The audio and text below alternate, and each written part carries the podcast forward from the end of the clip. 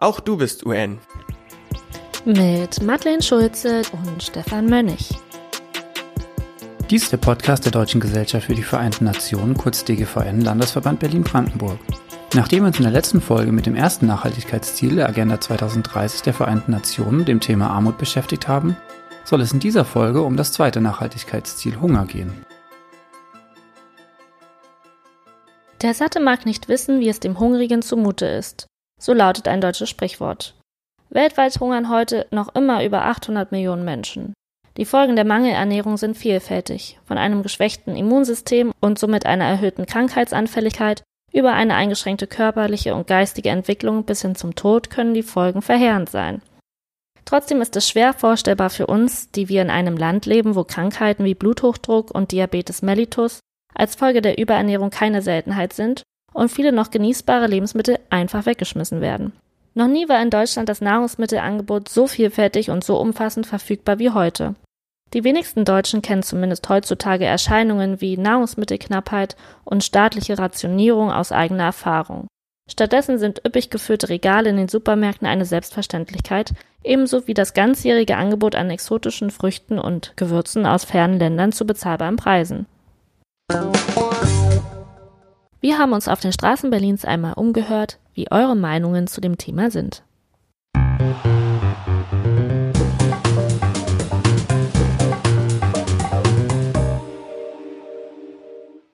Was glaubst du denn, wie viele Menschen hungern weltweit aktuell? Hm. Ich muss mal kurz zwei Milliarden. Nicht schlecht tatsächlich. Zwei Milliarden leiden an Mangelernährung und 822 Millionen hungern richtig, Ah, ja, etwa jeder neunte Mensch. Okay, und was sind deiner Meinung nach oder was vermutest du sind die Gründe dafür, dass so viele Menschen noch hungern? Was verursacht diese Zahl? Zunehmende Knappheit von, von natürlichen Ressourcen, die immer größer werdende Schere zwischen Arm und Reich, die un ungleiche Verteilung von Geld. Also ich glaube, dass die, äh, dass natürlich die Industrienationen die verursachen, die Abschöpfung, Abschöpfung der Ressourcen, der Klimawandel. Ja, Was kann man dagegen tun vielleicht? Was für Maßnahmen würden dir da einfallen? Besonders in Da- den ärmsten Ländern ja der also Welt? dass man genau. in den ärmsten Ländern eher sowas wie Hilfe zur Selbsthilfe leistet und nicht immer weiter deren Ressourcen abschöpft und nichts da lässt, was, womit, die, äh, womit die Menschen dann klar, also nicht, nichts mehr haben. Man könnte sich darum bemühen, ähm, dass die Löhne angepasster sind in den Ländern, also dass die Ärmsten der Armen durch das, was sie dann tatsächlich tun können, eben auch ihren Lebensunterhalt verdienen können. Wir könnten in den reichen Ländern können wir unseren Konsum einfach verändern, Ja. minimieren, nicht so viel wegschmeißen, dass nicht so eine Überproduktion immer verursachen. Ja. Also mit welchen, welchen Mitteln und Wegen man halt äh, Getreide anbaut, um für so Grundle Grundlagen Lebensmittel wie Brot, Reis etc. irgendwie zu sorgen, um den Hunger irgendwie zu stoppen. Dann eine Frage eher auf, erst auf die EU und dann auf Deutschland ähm, bezogen. Wie viel Geld, glaubst du, gibt die EU schätzungsweise jährlich für die europäische Landwirtschaft aus? Wahrscheinlich Einfach- nicht viel. nicht so viel, würde ich sagen. Ich, äh, ich habe überhaupt keine Vorstellung von, von wie viel Geld sie überhaupt für irgendwas ausgibt. 300 Millionen. Zu wenig. Also ich würde auch schon in die Milliarden gehen. Es sind tatsächlich 60 Milliarden, was wirklich viel ist. Ah ja, okay. Ähm, tatsächlich, das klingt gut, man denkt, Ja. hey, cool. Es fließt aber weniges davon in die Bio-Bauernhöfe oder in nachhaltige Landwirtschaft. Aber was schätzt du, wie viele ähm, Personen sind vermutlich in Deutschland von Hunger oder von verschiedenen Formen von Hunger äh, betroffen? Wie ist hier die Situation? Also es sind wahrscheinlich mehr als man denkt. Vielleicht sind, also 80 Millionen hat Deutschland. Vielleicht sind es so zwei Millionen oder so. Also ja, kann ich nur.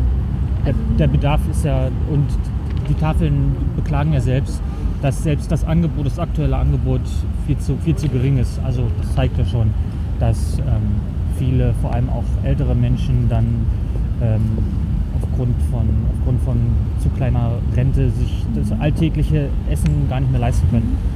Tats Ja? Ja, ziemlich 1,8 Millionen, schätzt man ja. Ähm, okay, letzte Frage. Was kann dein Beitrag als Einzelner sein, um Hunger zu bekämpfen in der Welt? Ich kann, ich kann ähm, bewusster einkaufen. Also ich kann bestimmte Sachen vermeiden, wie in großen, also bei, in, bei großen Marken einzukaufen, wo ich weiß, die produzieren Kinderarbeit in Bangladesch und äh, mit Niedriglöhnen.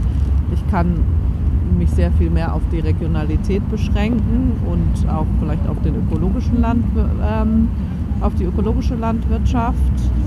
Ich kann aber auch Prävention, also ich kann äh, nicht Präventionsarbeit, sondern wenn ich jetzt, also ich arbeite mit Kindern, ich kann auch über die Kinder vielleicht das Bewusstsein, ähm, über, also über den Intellekt sozusagen gehen und ähm, da mehr aufmerksam drauf machen, dass es das gibt und dass man damit bewusster umgehen kann und so eine breitere Masse vielleicht irgendwann zu, zu haben, die das wissen und auch verstehen. Nachhaltiges, nachhaltige Lebensmittel kaufen, versuchen ähm, ähm, Lebensmittel aus der, aus der Region zu, zu, zu essen oder bewusst zu essen und sich nicht, ähm, ich sag jetzt mal, ähm, Avocados irgendwo äh, sich liefern lassen, die 1000 Liter pro Frucht brauchen und dann da aber das Wasser fehlt. Mhm. Also einfaches Beispiel. Mhm. Aber so ähm, oder eben Früchte, die man, die nur zu einer bestimmten Jahreszeit ähm, wachsen, nicht den ganzen, das ganze Jahr über essen, sondern sich dann immer saisonal und regional auf die, auf die Lebensmittel beschränken. Mhm. Genau, und natürlich für unsere zukünftige Generation zu sensibilisieren, dass Lebensmittel halt ein wichtiges Gut ist, was wir halt nicht einfach so aufbrauchen sollten oder, oder sinnlos verbrauchen sollten.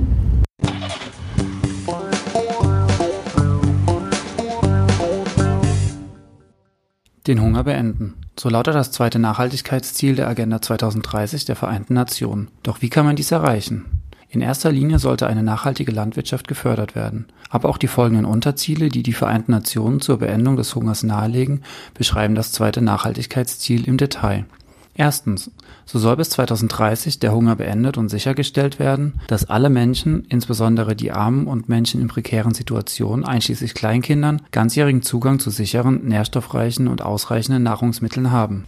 Zweitens, außerdem sollen bis 2030 alle Formen der Fehlernährung beendet werden. Drittens. Darüber hinaus soll bis 2030 die landwirtschaftliche Produktivität und die Einkommen von kleineren Nahrungsmittelproduzenten, insbesondere von Frauen, Angehörigen indigener Völker, landwirtschaftlichen Familienbetrieben, Weidetierhaltern und Fischern verdoppelt werden.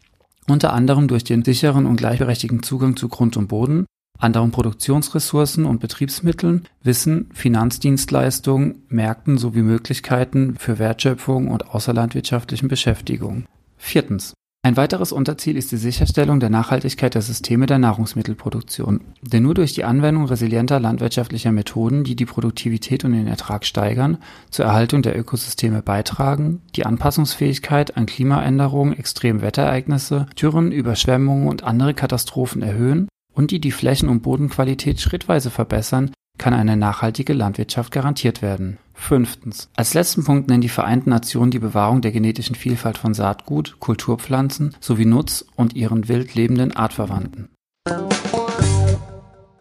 Wie kann nun eine Ernährungssicherheit hergestellt werden? Von Ernährungssicherheit spricht man, wenn alle Menschen jederzeit auf eine ausreichende, gesunde und nahrhafte Nahrung zugreifen können, die ihren Nährstoffbedarf deckt und den Essgewohnheiten entspricht. Um dies gewährleisten zu können, müssen die folgenden vier Voraussetzungen erfüllt sein. Erstens, die physische Verfügbarkeit muss gegeben sein, sprich ein ausreichendes Angebot an Nahrungsmitteln sollte vorhanden sein. Zweitens, der wirtschaftliche und physische Zugang muss gewährleistet sein. Dies setzt ausreichende Einkommen, stabile Märkte und erschwingliche Preise voraus. Drittens, eine Versorgung mit Trinkwasser, Abwasserreinigung und Gesundheitsversorgung muss garantiert sein. Viertens, die Stabilität in Bezug auf den Zugang zu Nahrungsmitteln auf kurze, mittlere und lange Sicht garantiert eine dauernde Ernährungssicherheit. Das Thema Nahrung und Ernährungssicherheit ist bereits seit geraumer Zeit Teil politischer und öffentlicher Diskurse. So gehört das Recht auf Nahrung seit der Allgemeinen Erklärung der Menschenrechte von 1948 zu den anerkannten internationalen Menschenrechten. Im Jahr 1961 wurde von der Generalversammlung der Vereinten Nationen sowie der Ernährungs- und Landwirtschaftsorganisation der Vereinten Nationen kurz FAO, die humanitäre Einrichtung Welternährungsprogramm der Vereinten Nationen aufgebaut, um die Nahrungsmittelvorsorge in Kriegs- und Katastrophengebieten zu sichern. Seitdem ist das Thema Hunger und Ernährungssicherheit auch in der UN-Sozialcharta Artikel 11 Recht auf Nahrung verankert. Im Jahr 2004 wurde im FAO-Rat ein Dokument verabschiedet, welches als freiwillige Leitlinie zur Unterstützung des schrittweisen Rechts auf Nahrung im Rahmen der nationalen Ernährungssicherheit dient. 187 Staaten haben sich darauf geeinigt, maximale Ressourcen zur Sicherstellung der Ernährung ihrer Bevölkerung zu nutzen. Sollte der Bedarf an Nahrung die begrenzten nationalen Ressourcen übertreffen, so müssen sich die Staaten um internationale Unterstützung bemühen, um eine Hungersnot zu vermeiden. Dies zumindest in der Theorie. In der Praxis sieht das leider ganz anders aus. Im Jahr 2015 verpflichteten sich die Länder der Welt auf das Ziel Zero Hunger bis 2030. Doch wenn wir so weitermachen, verfehlen wir dieses Ziel.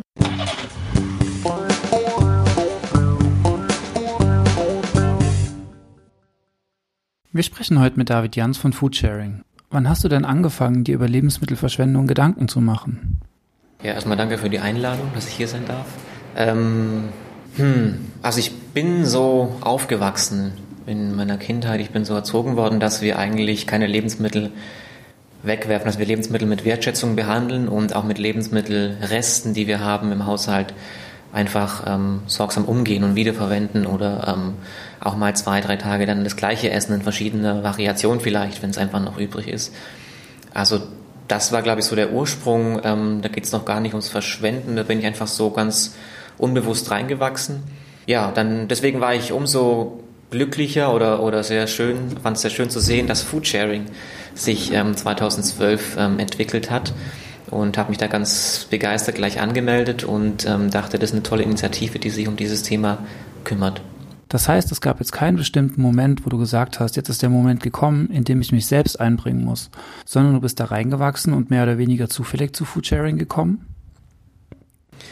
Ja, das war ein bisschen, ähm, gab es da schon so eine Schlüsselsituation oder eine Schlüsselreise, würde ich mal sagen. Ich war da ähm, 2000 12 oder 13 war ich auf Reisen in äh, Ostafrika und ähm, hatte damals eigentlich ähm, ein bisschen so die Schnauze voll auf gut Deutsch gesagt von der Gesellschaft hier und dachte, ich äh, möchte irgendwas machen, wo ich eine Sinnhaftigkeit drin sehe. Und ähm, die Gesellschaft hier war mir einfach zu ja, verschwenderisch oder zu konsumorientiert. Und ähm, genau, dann habe ich äh, habe ich mich ähm, auf Reise begeben und habe dann in Ostafrika, ich glaube es war in Tansania so ein Erlebnis gehabt, da wurde mir empfohlen, einen schönen Bergwald zu besuchen, einen schönen Urwald zu besuchen auf einem Berg. Und ähm, da habe ich mich dann aufgemacht und habe auf diesem Berg aber keinen Wald mehr gefunden. Da wurde alles gerodet und da wurden Palmölplantagen ähm, gepflanzt und, und angebaut. Und ähm, ja, das war für mich so ein Erlebnis, wo ich dachte, Mensch, so ein riesiges Gebiet, was wohl ursprünglich mal ein wunderschöner Wald war, das gibt es jetzt nicht mehr. Und da wird jetzt Palmöl hauptsächlich für den europäischen Konsum angebaut. Das hängt mit mir zusammen. Also ich, ich hänge da auch mit drin. Ich konsumiere auch viele Produkte mit Palmöl und ähm, ja, das war für mich so der Punkt, wo ich sagte, nee, ich möchte nicht hier in Ostafrika irgendwie äh, ein, ein, ein, ein fragwürdiges Entwicklungsprojekt unterstützen, sondern ich möchte eigentlich da, wo ich herkomme, da wo ich wohne ähm, und konsumiere oder lang konsumiert habe, eben was verändern. Und ähm, deswegen bin ich wieder nach Deutschland zurückgekehrt und habe dann mich dort angefangen für Foodsharing zu engagieren. Du hast es gerade so ein bisschen angesprochen, dass man eben nicht nur aus der Ferne etwas bewegen, sondern sich auch hier direkt vor Ort einbringen kann. Warum glaubst du, ist es wichtig, dass jeder seinen Teil zu mehr Lebensmittelgerechtigkeit beiträgt? Weil unser Konsum, unsere Verschwendung, unser Überfluss im Prinzip auch immer Auswirkungen auf andere Menschen, auf andere Länder hat. Also wir konsumieren ja Lebensmittel ähm, aus allen Herren Ländern, ne? also die kommen aus ähm, vielen afrikanischen Ländern, äh, besondere Früchte, die wir eigentlich schon als alltäglich wahrnehmen. Und ähm, wir blockieren riesige Flächen weltweit für, unseren, für unsere Lebensmittel und ähm, e, eben auch in Ländern, wo Armut und Hunger herrschen und wo wir dann wieder Lebensmittel für uns exportieren und hier wieder in großen Mengen wegwerfen. Also das ist ein völlig absurdes ähm, System, in dem wir da leben und ähm, deswegen ist, finde ich, sind alle Menschen von uns in der Pflicht zu sagen, okay, mein Konsum hat unmittelbar auch was mit, mit anderen Menschen zu tun. Und deswegen finde ich es ganz wichtig, eben die Produkte, die bei mir zu Hause auf dem Tisch stehen oder im Kühlschrank stehen, zu hinterfragen. Wo kommen die her? Wer hat dafür gearbeitet? Ähm, wurden Menschen dafür ausgebeutet? Was für Transportwege haben sie hinter sich? Und ähm, möchte ich das jetzt vertreten, dieses Produkt zu kaufen und zu konsumieren? Und wenn man sich das überlegt und reflektiert, finde ich es einen ganz spannenden Ansatz. Zum Thema internationale Auswirkungen unseres Handelns. Glaubst du, dass die deutsche Initiative Foodsharing global etwas bewirken kann? Habt ihr vielleicht schon internationale Erfahrungen sammeln können? Ja, also wir sind hauptsächlich im deutschsprachigen Raum aktiv, Deutschland, Österreich, Schweiz, hat aber allerdings hauptsächlich den, der Grund, weil ähm, unsere Plattform auf Deutsch ist. Wir haben es noch nicht geschafft, mit unseren ehrenamtlichen Kräften alles auf Englisch oder in andere Sprachen zu übersetzen. Ähm, wir haben Anfragen aus der ganzen Welt bekommen ähm, und bekommen die immer noch. Also das Interesse ist weltweit da und es bilden sich auch in vielen Ländern ähm, Initiativen, nicht nur in europäischen Ländern, auch in, äh, auf der ganzen Welt und die nutzen dann eben andere Wege als unsere Plattform, um sich da zu organisieren. Und ähm, ich glaube schon, dass das Thema Lebensmittelverschwendung angekommen ist, global. Und ähm, ja, und ähm, dass man dann wirklich was bewirken kann. Und das Ziel ist schon, dass wir international uns weiter ausbauen und eben da auch ähm, uns vergrößern und ähm, das Thema ganzheitlich dann betrachten. Werdet ihr denn auf politischer Ebene unterstützt? Findet ihr da Rückhalt? Ja, ist immer ein bisschen schwierig. Also ähm, natürlich das Thema Lebensmittelverschwendung, da gibt es eigentlich fast keine zwei Meinungen. Ne? Das finden alle ähm, nicht schön und ähm, parteiübergreifend ähm, ist da eigentlich die Meinung klar. Aber ähm, die Sache ist immer, ja, wie gehen wir voran und was, was gibt's für Lösungswege? Und da ist ein bisschen schwierig mit der Politik. Also es kam ja im Februar die ähm, nationale Strategie der Ernährungsministerin raus ähm, und ähm, mit der war man nicht ganz zufrieden. Wir hatten da im Vorfeld schon seit einigen Jahren einige Forderungen gestellt an die Politik, was wir uns wünschen, was passieren muss, damit das Thema, das Problem in den Griff ähm, zu bekommen ist. Und diese Strategie, die nationale Strategie, die beruht eigentlich nur auf Freiwilligkeit. Das heißt, die Unternehmen, die Konzerne können sich wieder ganz bequem, entspannt an der, am, am runden Tisch zusammensetzen und einfach ohne Druck überlegen, was machen wir, was wollen wir machen, was machen wir nicht. Und ähm, diese Freiwilligkeit für führt eben nicht ähm, zu großen Veränderungen, hat auch die Vergangenheit gezeigt. Und mhm. da an diesen Punkt müssen wir aber kommen, dass wir wir haben ein großes Ziel, die, die SDGs ähm, geben uns das ja auch vor und da hat sich Deutschland dazu bekannt, dass wir bis zum Jahr 2030 die Lebensmittelverschwendung halbieren wollen. Da haben wir jetzt nur noch zehn oder elf Jahre hin. Das heißt, die Zeit rast und wenn wir jetzt nicht auch mit verbindlichen ähm, Regelungen oder auch mit, mit Druck oder mit, mit Geldstrafen für Unternehmen, die große Mengen an Lebensmitteln verschwenden, arbeiten, dann wird sich, glaube ich, nicht wirklich viel verändern. Ja. Wie viel Einfluss habt ihr denn auf die Politik bzw. die Unternehmen? Könnt ihr da Druck aufbauen? Ist eine spannende Frage, inwieweit wir da ähm, Druck aufbauen können. Natürlich sind wir präsent. Wir arbeiten ja auch mit ganz vielen Unternehmen zusammen. Ähm, wichtig ist nur, dass wir aufpassen müssen, dass wir nicht sozusagen als, als Feigenblatt hergenommen werden. Aber wir arbeiten jetzt mit Foodsharing zusammen, haben dann schöne, können da so einen Aufkleber an die Tür machen oder ähm, auf unserer Homepage verlinken. Alles ist gut, wir arbeiten nachhaltig. Also wir möchten ja, wir möchten ja keine Lebensmittel retten, weil wir darauf angewiesen sind. Wir möchten auf das Problem aufmerksam machen, das Problem greifbar machen und nur übers Retten können wir das Problem auch nicht ähm, lösen. Also wir produzieren weltweit gerade für 12 Milliarden Menschen Lebensmittel. Das heißt, ähm, selbst wenn wir alles retten könnten, könnten wir nicht alles essen.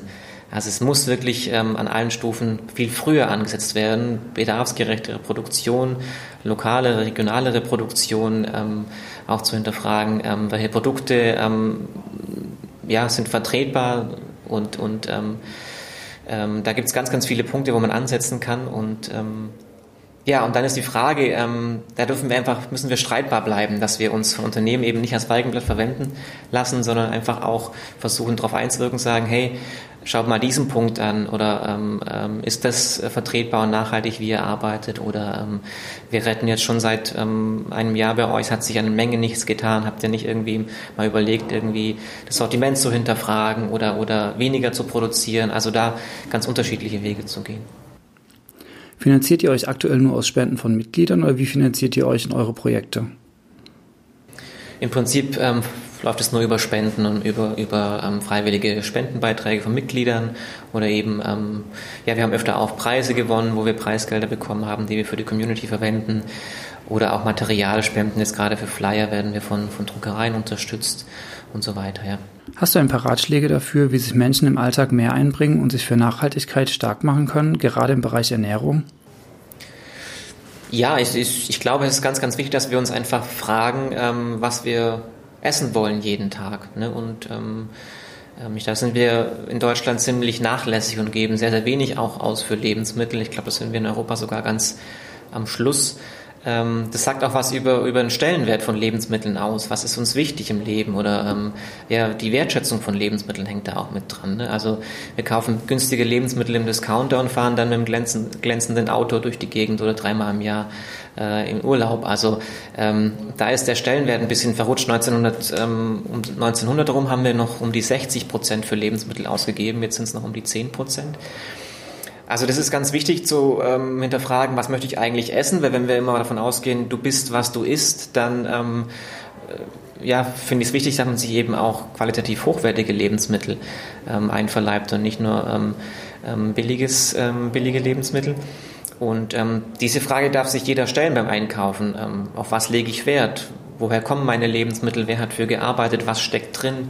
Welche Transportwege haben sie hinter sich? Und ähm, da kann ich darauf achten, dass ich möglichst regionale oder lokale Lebensmittel ähm, konsumiere, dass ich vielleicht ähm, es auch schaffe, irgendwie selbst was anzubauen, wenn ich in der Stadt lebe. Es gibt Urban Gardening Projekte, es gibt eben Gemeinschaftsgärten, wo man sich ähm, ähm, austoben kann. Es gibt ähm, solidarische Landwirtschaft, wo Landwirte und Landwirtinnen eben unterstützt werden in ihrem Anbau und, und sagen wir, auf einer sicheren Grundlage produzieren können und eine Abnahmegarantie haben.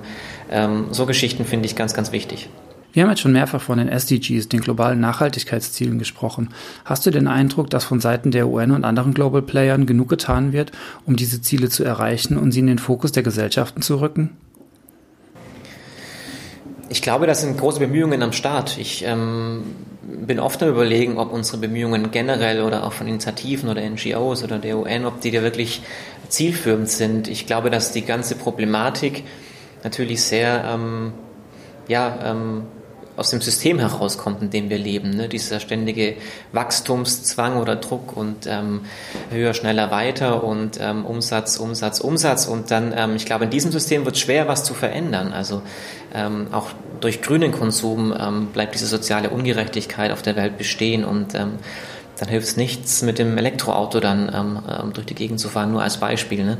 Ähm, das heißt, ich glaube, wir müssen schon ähm, auf kurz oder lang, ähm, lieber gestern als morgen, ähm, die großen Fässer aufmachen und sagen, ja, was bringt uns eigentlich dieses ganze äh, die Wachstums, diese ganze Wachstumszwang und, und, wo wollen wir eigentlich hin und was sind eigentlich die wirklichen Werte, auf die wir Acht geben müssen und Thema Klimakrise, also wir haben da nicht viel, nicht viel, nicht viel Optionen, Alternativen. Also wir müssen dringend was dagegen tun, dass das Klima sich weiterhin so ähm, verschlechtert. Und wenn wir da nichts tun, dann brauchen wir alle um die anderen Sachen uns nicht bemühen oder diskutieren, weil das ist die Basis, auf der wir leben. Ein gesunder Planet und ähm, ja, für alle Menschen ein lebbarer Planet, das ist eigentlich die Grundlage unseres Lebens.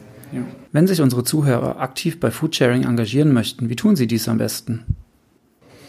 Ja, ähm, im Prinzip kann man das auch ohne Foodsharing machen, theoretisch. Ne? Sich einfach ähm, im Haushalt darum bemühen, dass man keine Lebensmittel verschwendet, dass man bedarfsgerecht einkauft, mit, mit, mit Augenmaß und Verhältnismäßigkeit einkauft, mit seinen Nachbarn und Nachbarinnen Lebensmittel teilt, wenn man was übrig hat. Also dieses Netzwerken ähm, ist ja auch ohne eine Plattform möglich. Ähm, wenn ich aber mich auf einer Plattform anmelden mag, dann kann man sich bei foodsharing.de kostenlos anmelden und kann dann sozusagen, wenn ich was übrig habe, virtuelle Essenskörbe online stellen oder kann, bevor ich einkaufen fahre, eben schauen, hat jemand was in meiner Umgebung was übrig, kann ich da was haben oder geht zu einem öffentlichen Kühlschrank, die sogenannten Verteiler, die auch ähm, in den Städten aufgestellt werden, um da eben Lebensmittel, die schon da sind und die übrig sind, ähm, die, die könnte ich da verwenden. Und dann kann ich eben sagen, ich möchte mich noch ein bisschen mehr engagieren, habe noch ein bisschen mehr Zeit, mich einzubringen. Ähm, dann kann ich ähm, auf der Plattform das Food Saver Quiz machen und kann dann ähm, bei Betrieben retten, die Lebensmittel übrig haben. Da haben wir feste Kooperationen, wo wir zu festen Abholzeiten dann mit unseren Food Savern abholen. Und da kann ich mich nach meinem Zeitkontingent eintragen für die Abholslots und kann dann eben mit meinem Foodsharing-Ausweis zu diesem Betrieb gehen und sagen, ähm, hallo, ich bin von Foodsharing, habt ihr Lebensmittel übrig? Falls nicht, freuen wir uns. Habt ihr gut kalkuliert oder habt eben ähm, alles verkauft? Und falls ihr was übrig habt, nehmen wir es gerne mit und verteilen es dann kostenlos weiter. Und das ist so die Rettensebene. Aber natürlich, wie gesagt, ist uns klar, dass wir über das Retten das Problem nicht ähm, lösen können. Deswegen arbeiten wir in ganz, ganz andere Richtungen, auch viel mit Bildungsarbeit. Wir gehen an, an Schulen, machen Workshops. Ernährungsbildung ist ein ganz wichtiges Thema. Ähm, alte Brötchen sollen nicht weggeworfen werden, da kann man super leckere Brotchips draus machen oder Semmelknödel oder wie auch immer. Ähm, Öffentlichkeitsarbeit, eben das Thema im Fokus zu behalten, die Menschen zu sensibilisieren und aber eben auch politische Arbeit und, und Kampagnen zu fahren und sagen, hey, wir brauchen auch politische Lösungen und, und ähm, vielleicht sogar Gesetze, um dieses Thema anzugehen. Ich danke dir für deine Zeit und deinen Input.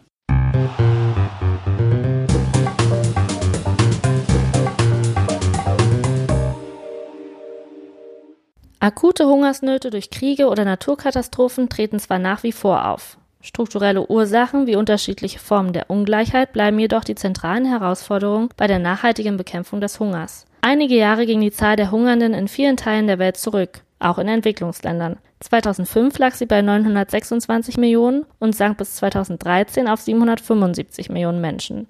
Seit 2014 nimmt der weltweite Hunger jedoch wieder zu. Allein zwischen 2015 und 2016 stieg die Zahl der hungernden Menschen um 38 Millionen.